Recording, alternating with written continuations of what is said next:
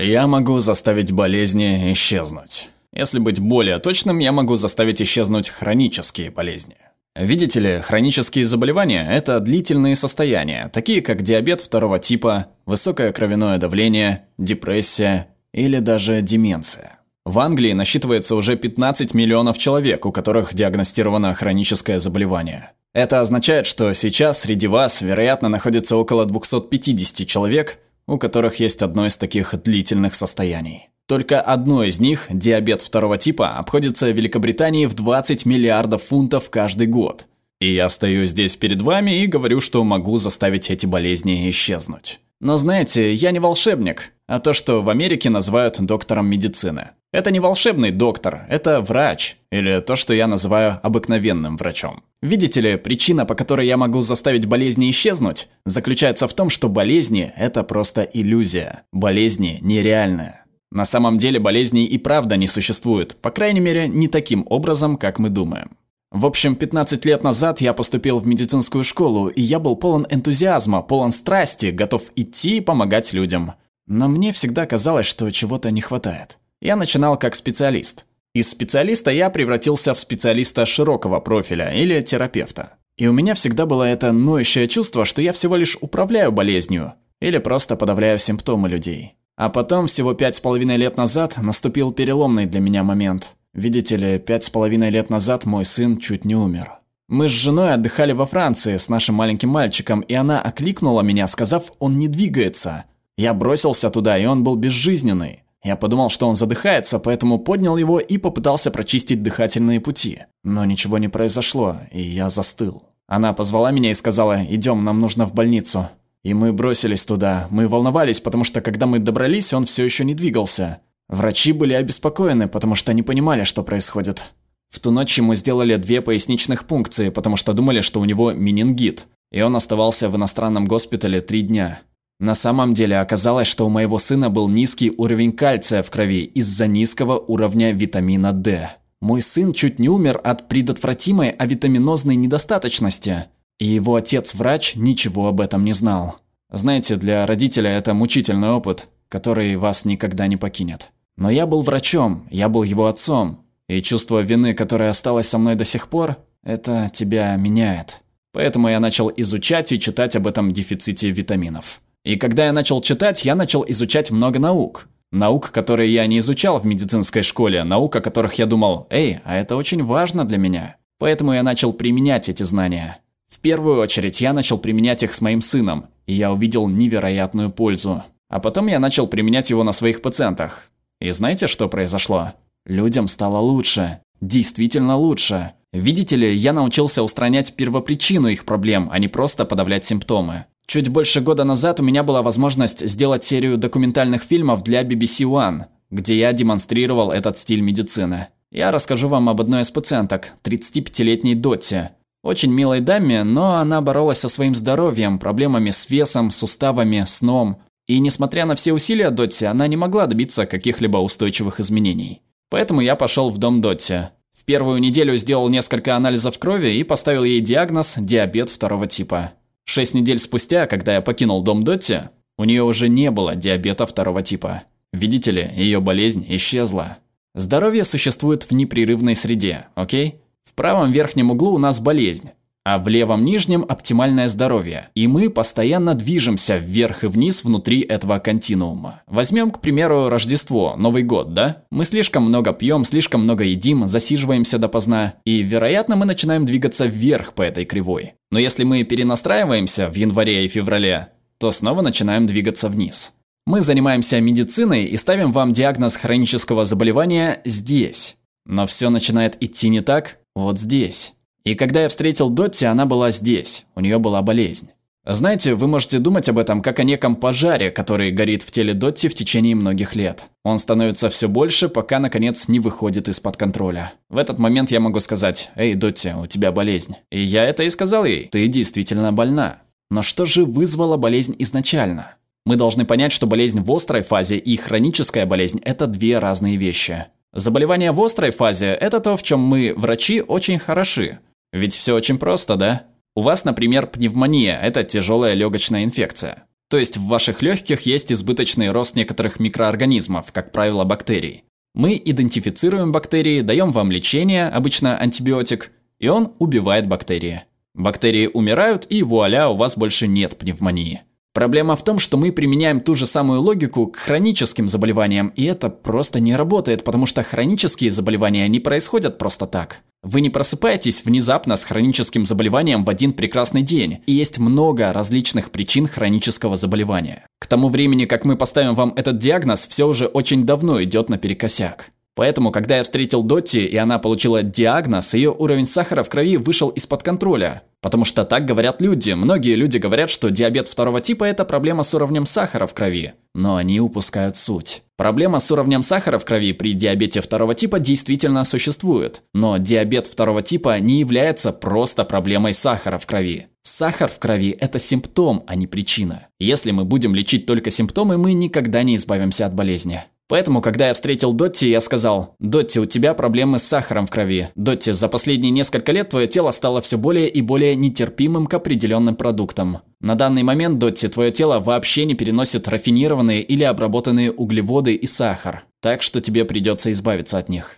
И чем это поможет? Ну, это перестанет подливать масло в огонь Дотти. Но тогда мы должны выяснить, из-за чего изначально начался пожар. И что за топливо заставляло его гореть так долго? В большинстве случаев диабета второго типа это то, что называется инсулинорезистентностью. Инсулин очень важный гормон, и одна из его ключевых функций – держать уровень сахара в крови под жестким контролем. Итак, допустим, вы находитесь в левом нижнем углу в оптимальном состоянии здоровья, как и все мы здесь. И вы завтракаете, скажем, миской сладких хлопьев. Что происходит? Ваш уровень сахара в крови повышается, но тело высвобождает немного инсулина, и он возвращается к норме. По мере того, как вы продвигаетесь вверх по этой кривой, вы становитесь все более и более инсулинорезистентными.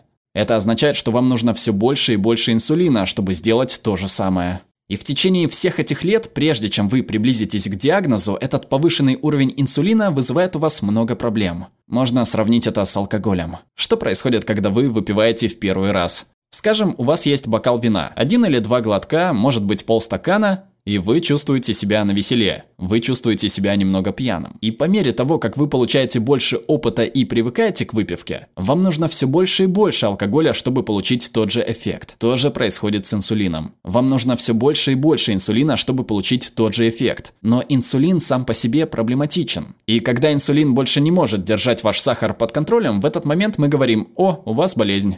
На этом этапе вы получаете диабет второго типа. Так что же вызывает эту инсулинорезистентность, которая затем вызывает диабет второго типа? Ну, есть много разных вещей. Это может быть ваша диета. Вполне возможно, что ваш рацион в течение последних 10 лет был полон обработанной нездоровой пищи. Это может быть причиной. Или может быть что-то еще. А что если дело в том, что у вас хронический стресс? Стресс на работе, эмоциональный стресс, воспринимаемый стресс. Для меня иногда просто заглянуть в свою почту – это стресс. Видите ли, это повышает уровень кортизола в вашем организме. А кортизол, когда он повышается, повышает уровень сахара, который вызывает инсулинорезистентность. А что если это что-то другое? Что если дело в том, что вы не досыпали, потому что вы вахтовый рабочий? Видите ли, у некоторых людей одна ночь недосыпания может дать такую же инсулинорезистентность, как 6 месяцев нездоровой диеты. Что если дело в том, что с возрастом вы теряете мышечную массу? Это вызывает инсулинорезистентность. Или это как-то связано с тем, что мы называем вашим микробиомом? Вы знаете, внутри нашего тела живут триллионы микроорганизмов, и их баланс имеет решающее значение для нашего общего здоровья. Если у вас есть нарушение этого баланса, вы можете получить чрезмерный рост определенных бактерий. На оболочке этих бактерий есть кое-что, называемое липополисахаридом или ЛПС. И когда он попадает в вашу кровь, он вызывает инсулинорезистентность. Понимаете, проблема в том, что существует множество различных причин инсулинорезистентности. И если мы не будем устранять причины для конкретного пациента, мы никогда не избавимся от болезни. Именно так я поступил с Доти, и именно поэтому через 6 недель после нашей встречи у нее больше не было болезни. А как насчет чего-то совершенно другого? Как насчет депрессии? Видите ли, каждый пятый человек в какой-то момент своей жизни впадает в депрессию. А что же такое депрессия? Нет анализа крови на депрессию, нет сканирования на депрессию. Депрессия – это просто название, которое мы даем совокупности симптомов. Но что вызывает депрессию? Ну, мы знаем, что многие случаи депрессии связаны с чем-то, что называется воспалением. Однако это не то же самое воспаление, как если бы вы споткнулись, растянули лодыжку, она покраснела, распухла и болела несколько дней. Это совсем другое. Это хроническое воспаление. Оно происходит, когда ваше тело думает, что находится под постоянной атакой. Королевский колледж Лондона три недели назад опубликовал исследование на эту тему. Это самые современные данные. Пациенты с депрессией, если у них был высокий уровень воспаления в организме, не реагировали на антидепрессанты. Сделаем шаг назад. В этом есть смысл, не так ли? Потому что антидепрессант предназначен для повышения уровня химического вещества в вашем мозге. Но что если причина вашей депрессии на самом деле исходит от вашего тела и воспаления, которое находится в вашем теле? Конечно, имеет смысл посмотреть с этой точки зрения. Что же вызывает это воспаление? Ну, ваша диета и ваш уровень стресса играют определенную роль в этом. Хроническое недосыпание, отсутствие физической активности, недостаток воздействия солнца, которое дает вам витамин D, нарушение в микробиоме кишечника. Есть много разных вещей. Если мы не будем устранять причину, мы никогда не избавимся от болезней. Болезни – это симптом. А что насчет еще чего-то другого? Что насчет болезни Альцгеймера? Мы все живем все дольше, не так ли? Но мы боимся. Мы боимся, что по мере того, как мы живем дольше и стареем, нам, возможно, придется жить с разрушительными последствиями таких вещей, как болезнь Альцгеймера. Я уверен, что многие из нас здесь испытали это сами, в своих семьях. Это мучительное состояние, и мы, врачи, отчаянно боремся и пытаемся найти лекарства. В Сан-Франциско есть профессор, профессор Брэдесон, который продемонстрировал, что можно вылечить деменцию. Он показал, что можно обратить вспять когнитивное снижение у его пациентов с деменцией. И как он это делает? Он не говорит, окей, у всех этих пациентов в моем кабинете есть деменция, болезнь Альцгеймера. Какое нужно лекарство? Нет, он идет другим путем. Он говорит со всеми этими пациентами, скажем, с 10 пациентами в своем кабинете. Он пытается выяснить, что было их триггерами за последние 20 лет, которые привели к тому, что у каждого конкретного пациента проявилась деменция. Он идентифицирует эти триггеры, и он исправляет каждый из них. И когда он это делает, угадайте, что происходит? Они обращают свои симптомы вспять. Их больше не классифицируют как имеющих деменцию. Это совершенно новый взгляд на болезнь. Это поиск того, что вызывает болезнь у каждого отдельного пациента. Это совсем другое. Так на какие же факторы он смотрит? Ну, он смотрит на их диету, он смотрит на их уровень стресса, качество сна, уровень физической активности, воздействие токсинов окружающей среды и так далее, и так далее, и так далее. Это начинает звучать немного знакомо. Вы видите, что все эти, казалось бы, отдельные болезни на самом деле в своей основе имеют общие первопричины. Знаете, нам нужно обновить наше мышление. Наша генетика – это не наша судьба. Наши гены лишь заряжают оружие, но курок спускает наше окружение. Все эти факторы, которые в основном взаимодействуют с вашими генами и определяют, как выражены ваши гены. Находитесь ли вы в оптимальном состоянии здоровья, если у вас болезнь, или вы находитесь где-то посередине. Все вместе, как общество, я в это искренне верю, мы можем сделать их лучше. И мы должны сделать их лучше. Один только диабет второго типа обходится нам в 20 миллиардов фунтов в год. Всего лишь 1% экономии составит 200 миллионов фунтов. Но я думаю, что мы можем сделать гораздо больше, чем 1%. В Соединенных Штатах сегодня рождается новое поколение детей, которое имеет более низкую ожидаемую продолжительность жизни, чем поколение до них. Это эволюция или это деволюция? Вы знаете, нам нужно развивать то, как мы практикуем медицину. Нам нужна медицина этиологии, а не симптоматики. Медицина, которая спрашивает почему, а не только говорит вам что. Это персонализированная медицина. Это прецизионная медицина. Это прогрессивная медицина. И на самом деле, если сделать шаг назад, это профилактическая медицина в чистом виде. Мы должны прекратить применять мышление 20 века к проблемам 21. Мы должны вернуть себе контроль, расширить свои возможности и перевоспитать себя – чтобы избавиться от страха перед болезнью и вернуться к оптимальному здоровью. Потому что если мы сделаем это вместе, я искренне верю, что мы сможем изменить не только наше здоровье, не только здоровье наших сообществ, но, возможно, просто возможно, мы сможем начать менять здоровье всего мира. Спасибо. Видеоверсия этого подкаста у нас в Телеграме. Ссылка в описании. Спасибо за поддержку нашим подписчикам на Патреоне и Бусте. Если вам нравится то, что мы делаем, то присоединяйтесь. Перевела Марина Скворцова, озвучил Глеб Рандолайнин.